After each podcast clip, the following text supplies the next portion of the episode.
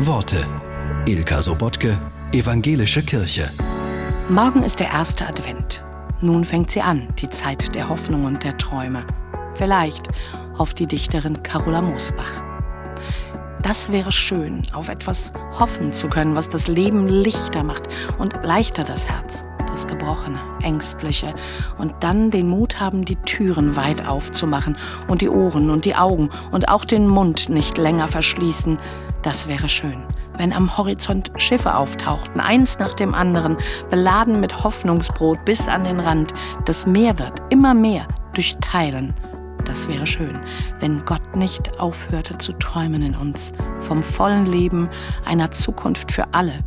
Und wenn dann der Himmel aufreißen würde, ganz plötzlich neue Wege sich auftun hinter dem Horizont, das wäre schön.